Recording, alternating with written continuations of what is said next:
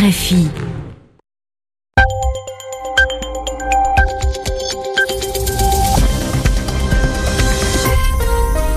Bonjour à tous, où que vous soyez sur la planète, merci d'écouter RFI 20h temps universel, 22h à Paris. Avec Sylvie Berruet, ce soir, je vous présente le journal en français facile. Bonsoir Sylvie. Bonsoir Adrien, bonsoir à tous. À la une de ce 23 août, la justice argentine s'intéresse de très près aux agissements de Christina Kirchner, ancienne présidente de l'Argentine. Des, des policiers fouillent en ce moment ces maisons. Nous irons en Inde après les inondations qui ont fait plus de 400 morts dans la région du Kerala. Les autorités refusent de l'argent venu de pays étrangers et cela fait polémique, c'est ce que nous verrons. Air France annonce arrêter ses liaisons aériennes avec Téhéran dès le 18 septembre prochain et puis dans l'actualité française, deux rappeurs, Booba Caris sont sortis de prison aujourd'hui dans l'attente de leur procès prévu début septembre. Le journal. Le journal. En français facile. En français facile. Et merci vous d'écouter RFI, il est 17h à Buenos Aires. La police argentine perquisitionne, c'est-à-dire qu'elle fouille plusieurs habitations de Christina Kirchner. Car la justice euh, soupçonne, pense savoir que l'ancienne présidente de ce pays est responsable d'un système de corruption à l'époque où elle euh, dirigeait l'Argentine, c'est-à-dire de 2007 à 2015. De l'argent lui aurait été versé par des entreprises du bâtiment et ce en échange de contrats. Alors c'est le juge Claudio Bonadio qui a ordonné les perquisitions. Mais qui est ce juge et d'où vient-il? Son portrait est signé Victor Zamit. Ne vous fiez pas à son apparence de Père Noël avec son embonpoint, sa barbe et ses cheveux blancs. Claudio Bonadio est un chasseur. La meilleure chose qui puisse vous arriver, c'est de ne pas l'avoir comme ennemi, résume à son propos Nestor Esposito, un journaliste spécialisé dans les questions judiciaires. Ancien péroniste, secrétaire des affaires juridiques sous le gouvernement ultralibéral de Carlos Menem dans les années 90, Claudio Bonadio quitte la politique quelques années plus tard pour devenir juge fédéral. À 62 ans, c'est aujourd'hui l'un des juges les plus puissant d'Argentine, surtout connu pour son combat contre la corruption supposée du clan Kirchner. L'ancienne présidente l'a d'ailleurs surnommé le pistolero, traduisait le tueur à gages. Mais le combat Bonadio-Kirchner qui se déroule en ce moment n'a rien de surprenant. Les deux s'affrontent depuis de longues années.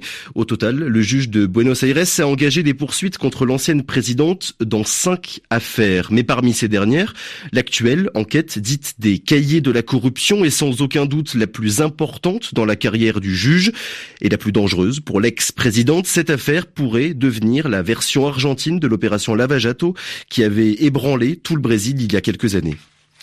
C'était Victor Zamit. Donald Trump se défend après les accusations de son ancien avocat Michael Cohen. Le président américain a donné une interview à la chaîne américaine Fox News aujourd'hui. Il répète que les deux inculpations de Michael Cohen pour financement illégal de sa campagne, eh bien, ne sont pas un crime.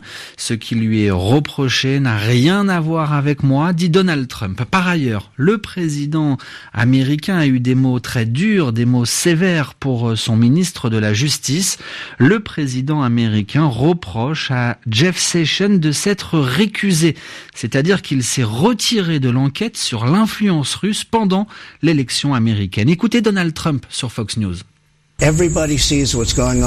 Tout le monde voit ce qu'il se passe au département de la justice. C'est un jour très très triste. Jeff Sessions s'est récusé, ce qu'il n'aurait pas dû faire. Ou alors, il aurait dû me prévenir. Même mes ennemis me disent que Jeff Sessions aurait dû me prévenir qu'il allait se récuser. Et alors, je ne l'aurais pas nommé. Il a accepté le poste et après il s'est récusé. Quel genre d'homme est-ce? Il faisait partie de la campagne. La seule raison pour laquelle je l'ai nommé est que je suis loyal. Il était un soutien de la première heure, il faisait partie de la campagne, il sait qu'il n'y a pas eu de collusion. Les démocrates sont très puissants au sein du département de la justice. J'ai nommé un ministre de la justice qui n'a jamais réussi à en prendre le contrôle. C'est Jeff Sessions. Et c'est une chose incroyable. Euh, Donald Trump sur euh, Fox News. L'état d'urgence déclaré à Hawaï. Avant le passage d'un ouragan, s'il vient un ouragan de catégorie, catégorie 4 sur une échelle de 5, autrement dit euh, des rafales de vent à plus de 200 km heure. Cet ouragan s'appelle euh, Lane et il se rapproche à grands pas en ce moment d'Hawaï, cet archipel de l'océan Pacifique.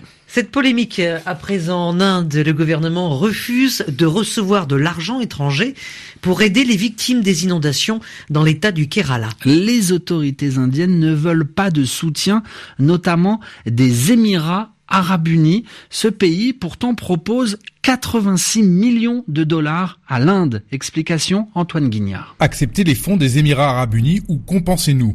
C'est le message du gouvernement régional du Kerala à New Delhi. Selon le gouvernement maudit, Accepter de l'aide extérieure dans un tel scénario n'est pas en accord avec la politique de l'Inde. Le chef du gouvernement du Kerala a rappelé que malgré cette politique, les Émirats arabes unis ne pouvaient pas être considérés sur le même plan que les autres pays.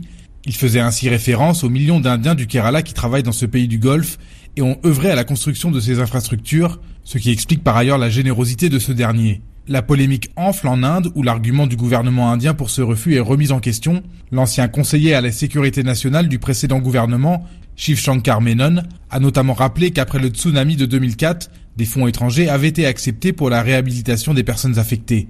New Delhi, qui a débloqué une somme inférieure à celle offerte par les Émirats arabes unis, s'est défendu en déclarant que d'autres fonds seraient débloqués lorsque le gouvernement aura obtenu une idée plus claire de l'ampleur des dégâts.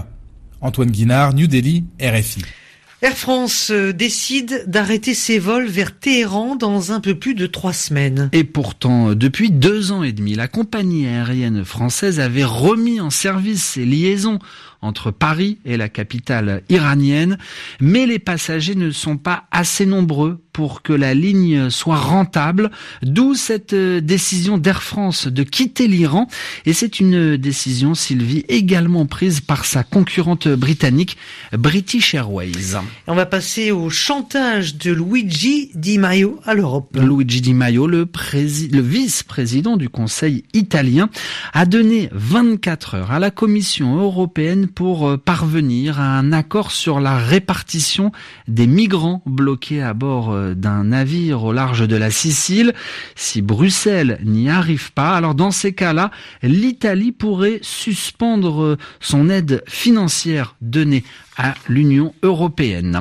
Par ailleurs, ils avaient pour habitude de faire monter des migrants dans des camions en route vers le Royaume-Uni. Aujourd'hui, dix passeurs ont été arrêtés par la police fédérale belge. Ça s'est passé sur un parking d'une autoroute près de Gand. Des passeurs originaires d'Érythrée, du Soudan, d'Éthiopie qui nous, on nous a dit qu'ils gagnaient beaucoup d'argent avec ce trafic. Alors ils ont été incarcérés ce soir en attente d'un jugement. En France, une agression au couteau a fait trois morts, hein, dont l'agresseur au sein d'une famille ce matin à Trappes, près de Paris. Un homme a tué sa sœur, il a tué également sa mère et puis euh, blessé une troisième personne. Alors lui-même a été tué après euh, par la police alors euh, qu'il s'était caché dans une maison. C'est une attaque qui a été revendiquée peu après par le groupe État islamique. Les autorités françaises privilégient tout de même un différent familial plutôt qu'un attentat terroriste. Simon Rosé. C'est un important dispositif policier qui était déployé à Trappes. Le RAID, les forces d'intervention de la police, des hélicoptères mobilisés également, puisque l'hypothèse terroriste était en effet clairement envisagée dans les premiers instants, à cause notamment de cette revendication du groupe État islamique et du profil de l'agresseur, connu des services de police pour apologie du terrorisme, il était fiché S. Mais la personnalité des victimes, la mère et la sœur de cet homme, ont vite orienté l'enquête vers le différent familial, d'autant plus qu'il souffrait de troubles psychiatriques. Ça, c'est Gérard Collomb qui l'a confirmé. Le ministre de l'Intérieur qui s'est rendu sur place, il a tout d'abord passé une vingtaine de minutes au commissariat de Trappes avant de rejoindre le lieu du crime, où il a confirmé que le parquet antiterroriste n'avait pas été chargé de l'affaire. C'est celui de Versailles qui va diriger les investigations. Il lui faudra découvrir le motif de ce double meurtre et la nature de ce probable différent familial. Et puis, autre actualité française, la justice a décidé d'ouvrir une enquête sur l'agrandissement des bureaux d'Actes Sud. C'est dans le but de déterminer si les travaux de cette maison d'édition anciennement dirigée par la ministre de la Culture, Françoise Nissen, respectent ou pas le code de l'urbanisme. C'est la fin de ce journal en français facile. Merci beaucoup Sylvie. Bonne soirée à vous Adrien. Et à très bientôt. Au revoir à tous.